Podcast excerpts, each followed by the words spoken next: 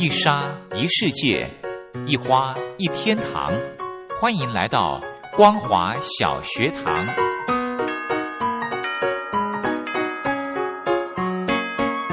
让我们一起学习，一起分享光华小学堂。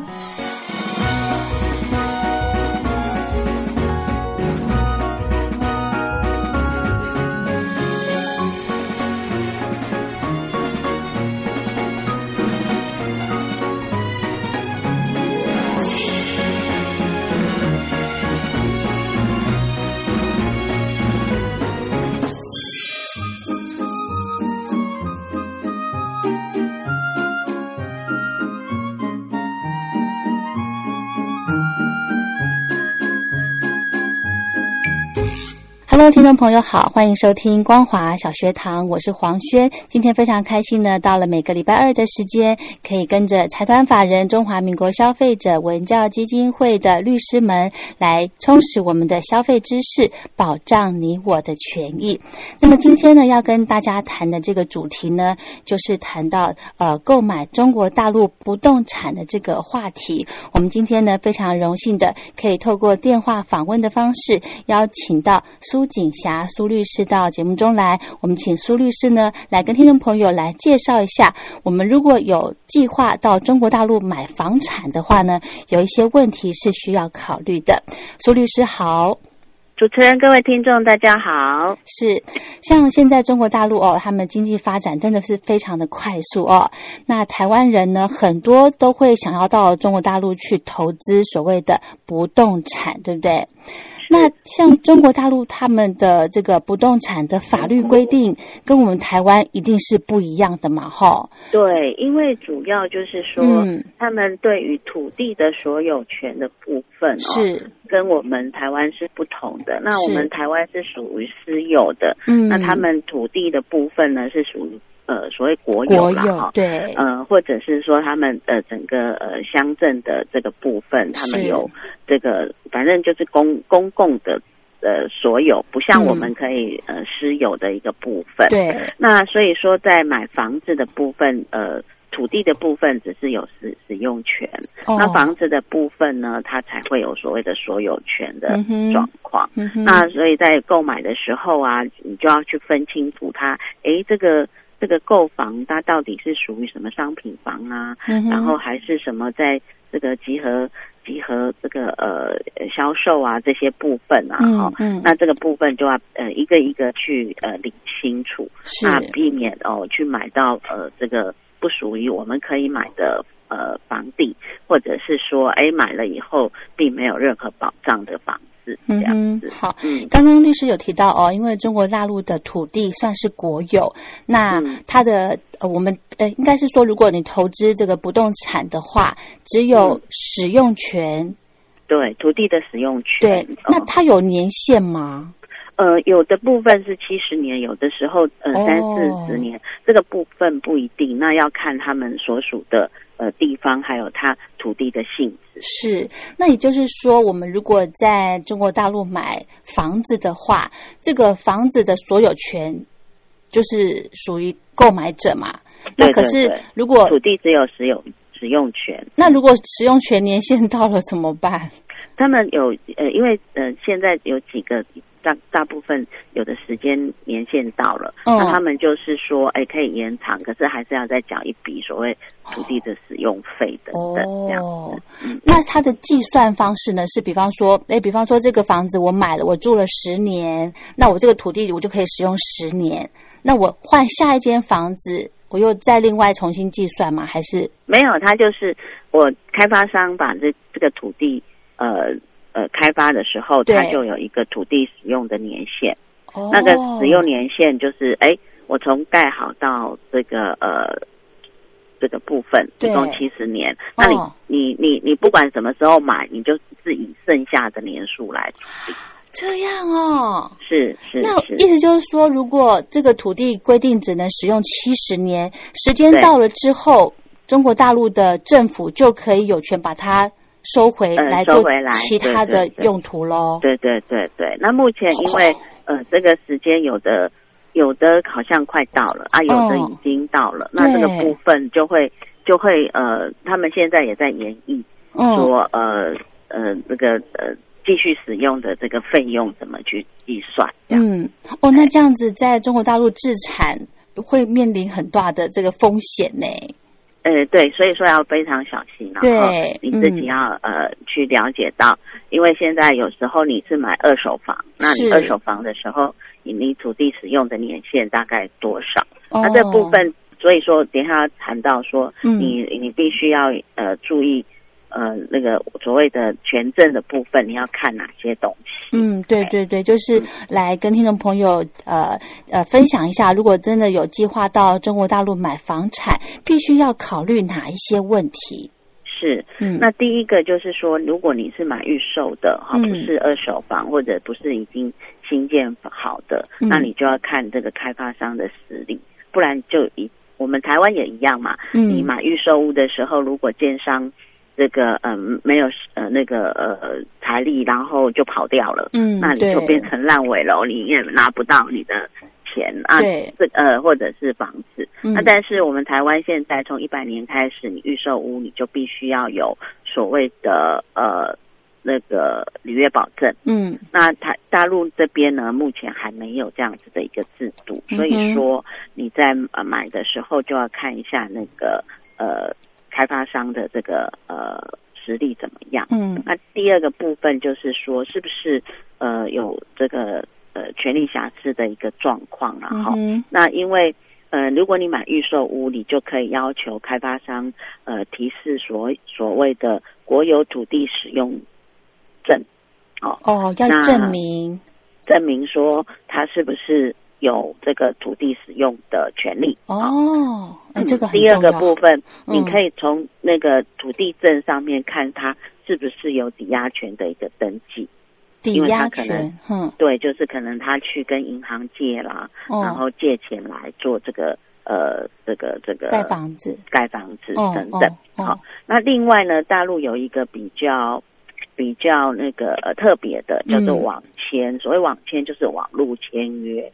哦，那如果说在购物前可以要求开发商的销售人员，嗯，先将网签就是网络签约的资料输到这个电脑呃网网签的合同里面，嗯，那如果说那个成屋的话，那这个部分他就呃可以直接到呃这个网签上面，你就可以去这个房产部的部分去查查看看它是不是有。呃，被抵押啦，或有其他的被限制，就好像我们这边的这个呃土地成本跟建物成本一样的的的那个效果啊，就是说，哎，有没有其他权利的一个部分？是。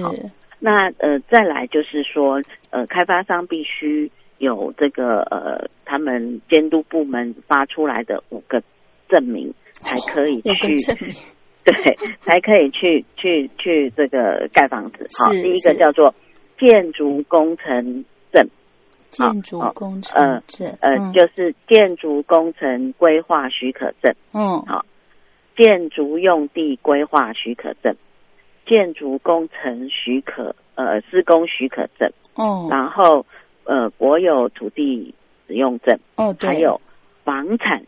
这个房那个商品房的销售或者是预售的许可证哦，所以要有这个五个证，就好像我们台湾也有啊，你要有这个呃呃呃呃呃建筑执照，对，你可以开始有建筑执照，你才可以卖嘛哈。然后呃卖完以后你要呃盖完以后你要使用你才可以去做登记嘛。那登记完了也有所有权证嘛哈，所以说这个部分其实。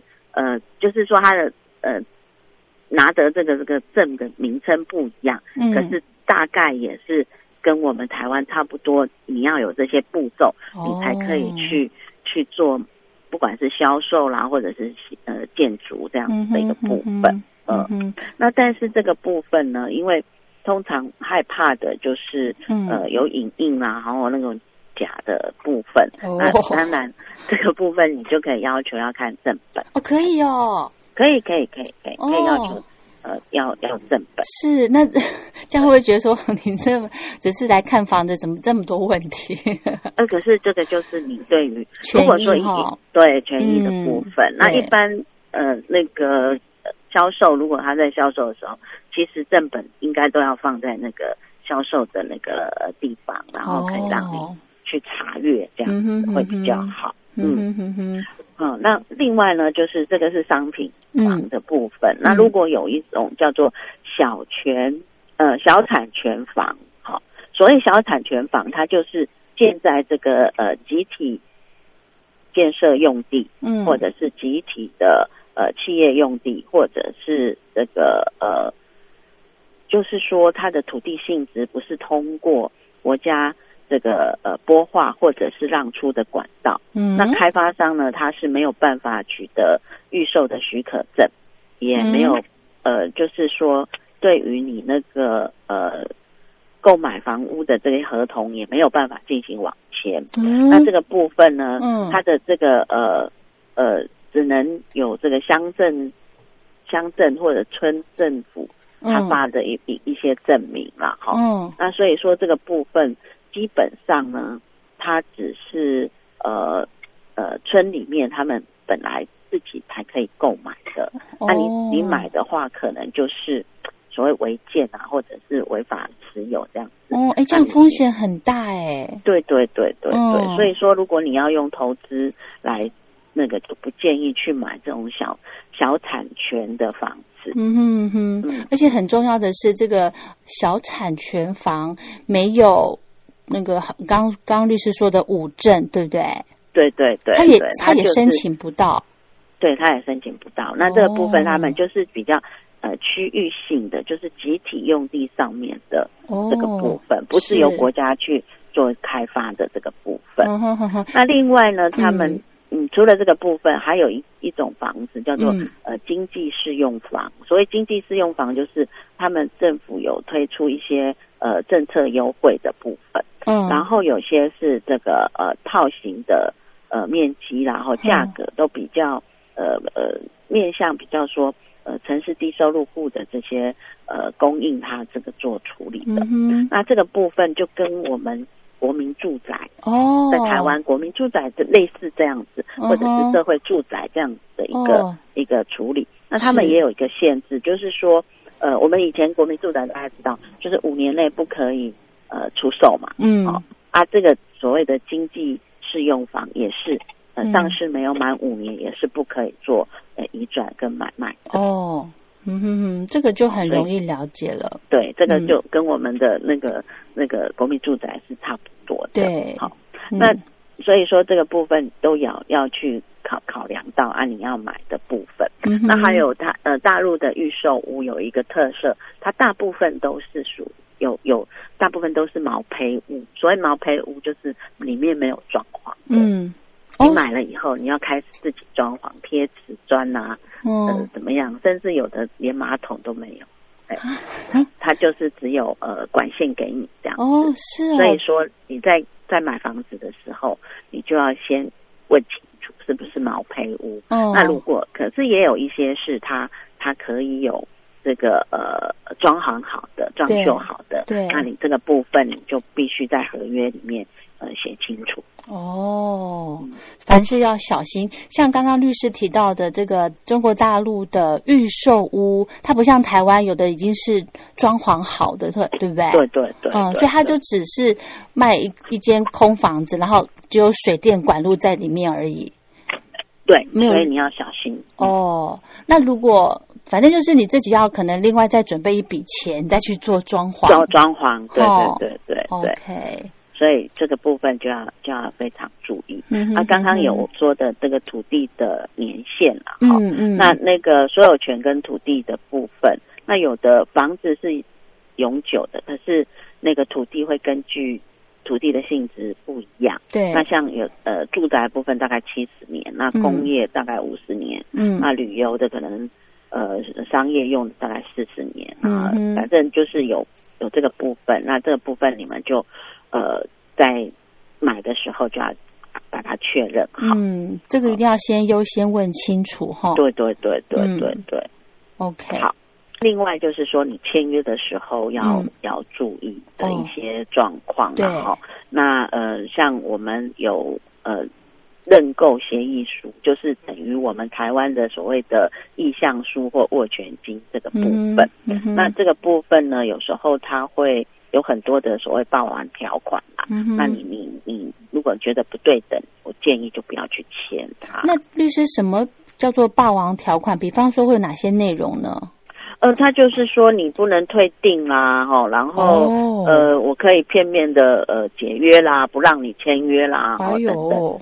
他这些呃，就是呃非常不公平的约定嘛，哦，那你觉得这个部分，因为台湾对预售屋的部分有有定型化契约的不记呃应记载事项了嘛，嗯，所以相对的就比较有保障。那这个部分呃，因为呃在合同上面，他们大陆也有一些规范，但是呃对于那个认购协议书的部分，可能就没有那么强制性。嗯哼，那这个部分有很多的不对等的话。没有必要，我们建建议就不要去签啊！你确定想买的时候，真正的再跟他去买那个呃，这个签合同这样子的。嗯，这样感觉好像这个购买呃中国大陆的不动产的契约的部分，真的要逐条，然后逐字要看清楚。然后他的呃叙述的意思也要搞懂哈。嗯，因为有时候他们的用字跟我们台湾这边会不太一样。对对对。那不太一样的话，你没搞清楚，哎，用自己的想象可能跟你的想象会不一样。是啊，是啊，是啊，这签下去就没办法呃这个反悔了哈。对对对对，嗯啊，所以说这个部分就呃大家在在呃。签约的时候就稍微注意一下，然后那个呃，他们的面积啦，哈，嗯，面积那个呃，在这个合同里面，它有所谓的套内建筑面面积或使用面积，什么公摊面积，可能很难让人家清楚了，哈。对，那一般它的交易面积就是呃这个。呃，套内的面积就跟我们所谓的大工小工啊，哦，然后那个呃室内的使用面积呀，哦等等是是一样的，可是他们用词跟我们就对你要不一样，对你要去想一下，自己要去理解一下他这句是什么意思，意思对对对。那那那个公摊面积就等于我们的公共社。公社的部分，哦，那通常大概在。呃，百分之二十，哈，那如果呃超过百分之二十五就比较不合理了，哈。但是，但是台湾现在那个公共的部分的越来越大，有甚至三十、四十都有可能，因为像有什么呃很多的公共设施在占了很多东西，嗯嗯嗯，所以这个部分也也呃要要去清楚的了解它的所谓的面积的计算计算方式，哈，对对对。嗯，那另外呢，就是说，呃，如果要交房子了哈，交房子的部分，呃，他们交房一有有三书一证一表，三 个书，刚刚已经讲了有五证五证了，现在还有那个是那个是开发商要要去盖房子的时候要证，可是交房子给你的时候，请一定要注意，它有一个三书一证一表，哦，三书是。这个呃，住宅品质保证书。哦，品质保证哦，对，嗯，这个比我们这边先进哈。哦哦，那那个呃，住宅使用说明书。啊，好，住宅还有使用说明书。对，这个部分其实我们台湾现在也也一直在推，是。希望能够，因为你房子、你的电线、你的线路管道哦是怎么样。你如果不了解的话，你根本不知道以后你下一手，尤其我们有很多二手屋，根本那些管线根本不知道在哪里。哦，对对对哈。哦。然后第第三个叫做建筑工程质量认定书，这是什么？它就是你的一个是住宅。品质保证嘛，对，然后就是工程的质量，就是说我对于工程这个建筑的部分，就等于我们的保护书啦。哦，嘿，等于是我们的保护书这样子。呃，这样讲大大家主要比较清楚一点。对对对对好，然后一证呢，就是房地产开发建筑专案竣工综合呃验收合格证。啊，这个部分呢，就像我们的这个。呃，拿到了使用这个权证，权证，对，就是我们的呃竣工图这样子。哦，好，OK，这个呃使用执照，嗯哼的意思，哎，就是经过政府机关所弄的这个使用执照部分。好，然后呃，就另外一个就是这个呃竣工的验收备案表，嗯，好，然后这个部分它就有就有这个呃这个表，等于是我们的竣工图吧。哦，这样子。哦，一三书一证一表，嗯哼，这样感觉还蛮有保障的哈。就是我们在呃，它只是这个部分，只是我们在台湾也差不多，那只是说那个名称不一样。是是是，OK，所以一定要拿到这个三书一证一表，才算是哦完成的这个完成交屋哈。对对对对对，那所以其实，在呃，因为两岸的。这呃，土地政策啦、法令啦、交易习惯哈，呃，真的是不太呃不太一样。对对对对。所以说，你一定要先充分呃了解了这些部分以后，嗯，再来去决定要不要去买。对。那因为有些人他是去工作，嗯，那也有可能去读书哦等等，对，那就会想说，哎，买一个房子，然后来。处理那不单不单单只是去投资了嗯，那这个部分就可能就呃就要注意，然后呃这里简单的跟各位介绍，那只是说呃如果真的想要的哈哈，除了你可以看我们这一期的消费者报道杂志以外，你还可以呃询问。呃，这个大陆的方面的这个房产专家，嗯，这样子的话，对自己的部分会比较有保障。没错，没错。其实呢，就像刚刚我们苏律师跟听众朋友提醒的，呃，还有呢，我觉得有一些相关的流程哦，还有这些文件，一定如果有不清楚的地方，就像刚刚律师提到的，我们两岸的这些虽然都是中文字，但是诠释的用语不大一样。哦，那如果不了解的时候呢，一定要请教法律专家比较好，哦，对不对？免得呢，开开心心的买房子的一件事情呢，呃，在如果一个不小心或者是呃，怎么讲？因为这钱不是小笔的钱呢。对对对对。好，我们今天呢非常谢谢财团法人中华民国消费者文教基金会的苏锦霞苏律师跟听众朋友谈这个要到中国大陆购买不动产呢，其实呢呃有一些注意的事情一定要跟大家做一个提醒。好，我们今天的节目就进行到这了，非常谢谢苏律师，谢谢，拜拜，谢谢您。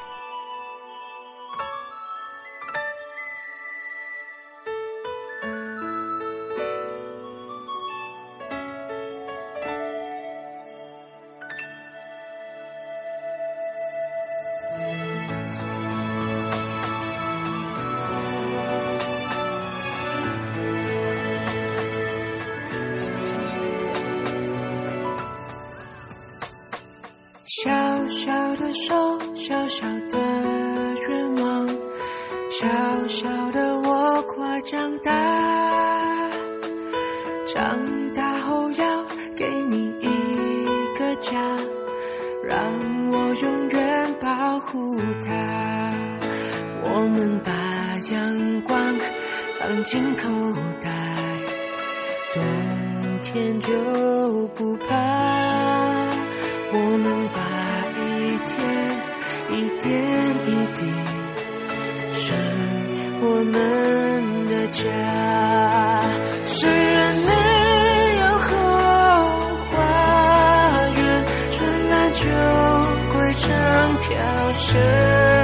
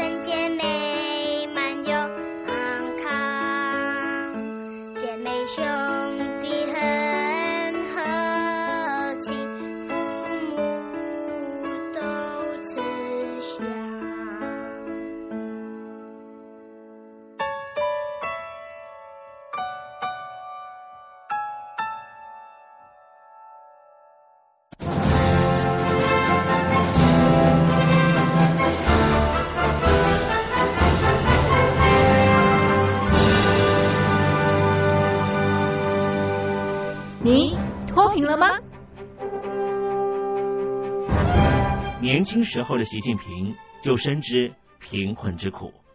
我当时和村民们辛苦劳作，目的就是让生活过得好一些。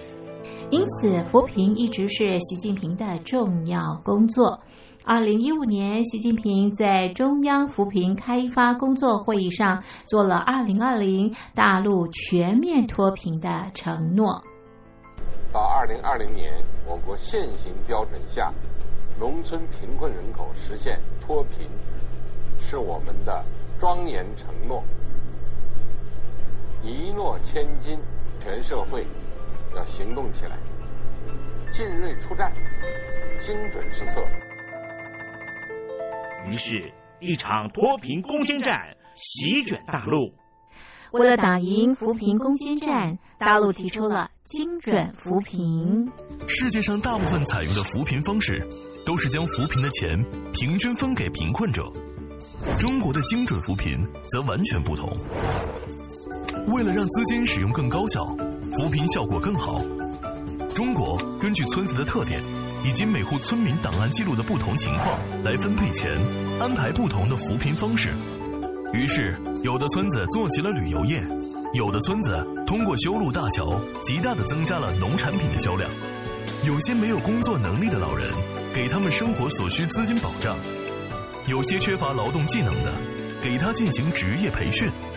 中国扶贫就是这样结合村子的特点与个人的情况，以个性化定制为每个贫困户找出脱贫方式。这就是中国扶贫的精准度。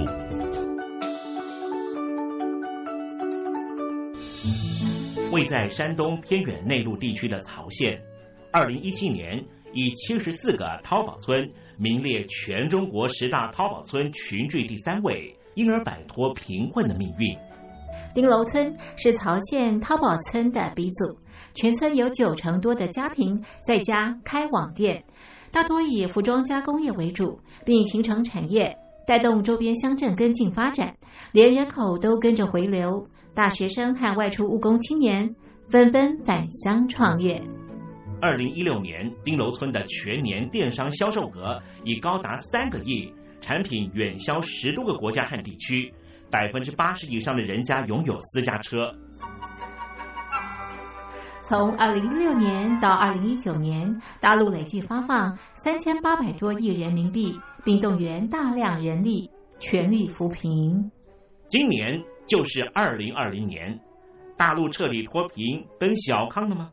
大陆国务院总理李克强在今年人大会议闭幕后的中外记者会上，他是这么说的：“中国是一个人口众多的发展中国家，我们人均年收入的平均水平是三万元人民币，但是有六亿人。”每个月的收入也就是一千元，一千元，在一个中等城市，可能租房都困难。现在又碰到疫情，其中有一位农民工说他五十多岁了，在外打工三十多年，每年如此，但今年就没有找到工作，全家都陷入困境。唉，听众朋友，你脱贫了吗？欢迎听众朋友来信分享你的脱贫经验，或者大陆政府脱贫做法与建议。我们准备高端短波收音机要送给您哦。活动从八月一日进行到十月三十一日，请您写下姓名、地址、邮编、联络电话、年龄等基本资料。传统邮件请寄到台北邮政一七零零号信箱，台北邮政幺七零零号信箱，嘉陵东山零收。电子邮件请寄 lily 三二九 at ms 四五点 highnet 点 net l i l i 三二九 at ms 四五点 highnet 点 net。